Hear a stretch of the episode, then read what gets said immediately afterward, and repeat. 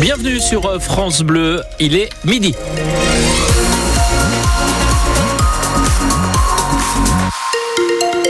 Votre journal, c'est avec Léni Flouvard. Sur la route, la 84 est coupée dans le département de la Manche à hauteur de Saint-Aubin de Tergat. C'est juste après Avranches en direction de Rennes suite aux manifestations des agriculteurs. Pour la météo, les nuages vont laisser de la place au soleil dans l'Orne et le Calvados cet après-midi. Journée spéciale à l'écoute des agriculteurs sur France Bleu. Depuis ce matin, les équipes de votre radio sont mobilisées pour comprendre cette colère et l'expliquer. Dès 6 heures ce matin, notre reporter Elodie Touché était avec des agriculteurs sur un des points de blocage de Flair dans l'Orne. Une dizaine d'agriculteurs sur place pour vérifier les marchandises dans les camions. Malgré la pluie et le café qui commence à manquer, ces jeunes agriculteurs inspectent chaque camion. Dix poids lourds transportant de la marchandise étrangère n'iront pas plus loin. De la concurrence déloyale, dénonce Clément Dromer. L'éleveur de 26 ans a beau être passionné, il y a de quoi, dit-il, perdre la foi. Des fois, on a du mal un peu à croire au système. On s'endette quand même sur des dizaines, des, dizaines d'années. C'est 70 heures par semaine une semaine de vacances par an. Une pression au quotidien qui est quand même de plus en plus importante avec euh, des contrôles de plus en plus courants on est traqué dans tous les sens. Jeunes installés ou salariés agricoles, ils attendent désormais les annonces de Gabriel Attal, mais pas des mesurettes ni des aides, prévient Valentin Brou. On a du mal à croire qu'en trois jours, il arrive à changer euh, quelque chose qui est en train de couler depuis au moins trois ans. Donc, euh, donc voilà, nous, on veut des annonces concrètes, des, des vraies avancées. Sinon, le ton risque de changer. Les barrages filtrants ne sont qu'un avertissement pour Franck Denis. Si on n'est pas entendu, il est sûr que le mouvement va se durcir et certainement en, direction des grandes villes. On ne veut pas aller jusqu'à paralyser le pays. Mais les agriculteurs sont déterminés et sont prêts à aller jusque-là s'il y a besoin. Les agriculteurs de l'Ande qui envisagent tout à fait de participer à un blocage de Paris. Dans l'ordre des mobilisations continues, ça doit commencer à se débloquer au niveau des ronds-points à Flair et à C. Mais une opération escargot qui a commencé ce matin sur la N12 va se poursuivre. Les agriculteurs doivent arriver à 14h à Mortagne-au-Perche avant de se diviser en deux groupes. les premiers iront en direction d'Alençon, les autres retourneront dans l'heure. Des réactions de politique également sur votre radio. Le député Horizon de la troisième circonscription du Calvados, Jérémy Patrielletus, est venu faire part ce matin de son inquiétude face à ce mouvement de colère des agriculteurs.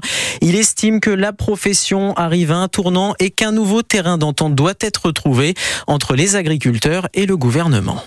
Les solutions sont, sur la table. Des agriculteurs nous demandent quoi? Simplification administrative, injonction contradictoire, des normes qui changent en permanence, la concurrence déloyale de produits étrangers qui ne respectent pas les normes qui sont imposées euh, aux produits euh, français ils sont attachés à leur métier. Ils demandent de pouvoir l'exercer euh, sans euh, l'impression que la société est méfiante, qu'on les contrôle en permanence. Il y a des agriculteurs me disaient que maintenant les satellites passent tous les trois jours pour contrôler ce qu'ils font. Et donc on est dans une société qui euh, a d'abord valorisé ces agriculteurs et aujourd'hui s'en méfie, les considère comme des emmerdeurs. Et ça, c'est un changement, j'allais dire, sociétal au-delà de la politique. C'est un changement de vision sur nos agriculteurs qui doit euh, s'opérer dans notre pays. Et les agriculteurs attendent maintenant les annonces de Gabriel Attal en déplacement à Montastru de Sally en Haute-Garonne. Il est attendu à 16h15. Percuté par un train, elle est transportée d'urgence au CHU de Caen. L'accident a eu lieu hier soir sur la ligne Paris-Cherbourg à hauteur de Mésidon.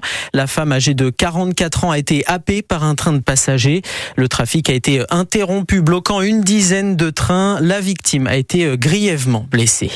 L'homme de 54 ans qui a reconnu avoir tué sa femme à Breton-Celle dans l'Orne a été mise en examen hier pour meurtre par conjoint. Après d'importantes recherches, les gendarmes ne retrouvent toujours pas l'arme du crime. La victime âgée de 52 ans a été tuée d'un tir de fusil de chasse. Son corps a été retrouvé dans le coffre d'une des voitures du couple. Le grand projet vétéran de France Bleu Normandie poursuit son chemin à un peu moins de 5 mois du 80e anniversaire du débarquement. 15 classes de collège et lycée, 15 vétérans et une envie de faire découvrir leur histoire au travers de portraits réalisés par les élèves normands.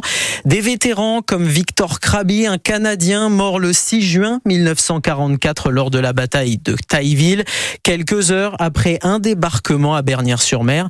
C'est une classe de quatrième du collège Molière de l'Aigle qui travaille sur son histoire. Et hier, ils ont rencontré en visio la petite fille de ce vétéran Didier Charpin. L'échange a duré une heure. Andrea, la petite fille, a parlé du parcours de son grand-père, ce bûcheron, déjà papa de cinq enfants avant de revêtir l'uniforme, et elle avait préparé l'album des photos de famille. Cette photo, c'est la dernière fois que son grand-père était en famille avant de partir à la guerre. Uh, this is Christmas of 1943. Donc c'est pour, pour, Noël en 1943. Concentrés, les élèves comme Yanis, Léa, Naël et Samy ont chacun retenu une part de l'histoire. Pour moi, c'est quand on nous a montré les photos. Il y avait euh, Victor au milieu avec sa femme et euh, sa maman euh, sur le côté. Et il y a aussi la dernière lettre qu'il a envoyée à son frère. Celui où elle racontait l'histoire de son grand-père, le moment où il a débarqué. je trouve que c'est vraiment un héros pour la France. Je l'imaginais mais euh, de travailler dessus et euh, c'est un peu plus euh, émouvant. Aline Boucher, la professeure d'histoire, avait déjà donné l'essentiel du parcours de Victor Krabi, mais une nouvelle étape a été franchie. C'était vraiment poser un visage, finalement la descendante de Victor, et ça prend une dimension humaine supplémentaire qui s'ajoute à la dimension historique du projet. Et c'est avec une certaine émotion qu'Andrea va suivre le travail des élèves à 7000 km de distance. C'est incroyable qu'il y a des élèves qui veulent apprendre de mon grand-père. Vraiment, vraiment merci à vous. Un reportage de Didier Charpin pour euh, France Bleu Normandie. En tennis, le numéro 1 mondial Novak Djokovic sorti par Yannick Sinner en demi-finale de l'Open d'Australie. Le Serbe a échoué en 4-7 face à l'Italien. Le numéro 1 n'avait pas perdu un match depuis 6 ans à Melbourne. Yannick Sinner affrontera soit le russe Danil Medvedev ou l'allemand Alexander Zverev qui joue en ce moment même leur demi-finale. En basket, match à guichet fermé ce soir pour le SMC au Palais des Sports Camp-la-Mer. Le CBC 3e reçoit Mulhouse 5e, coup d'envoi à 20h.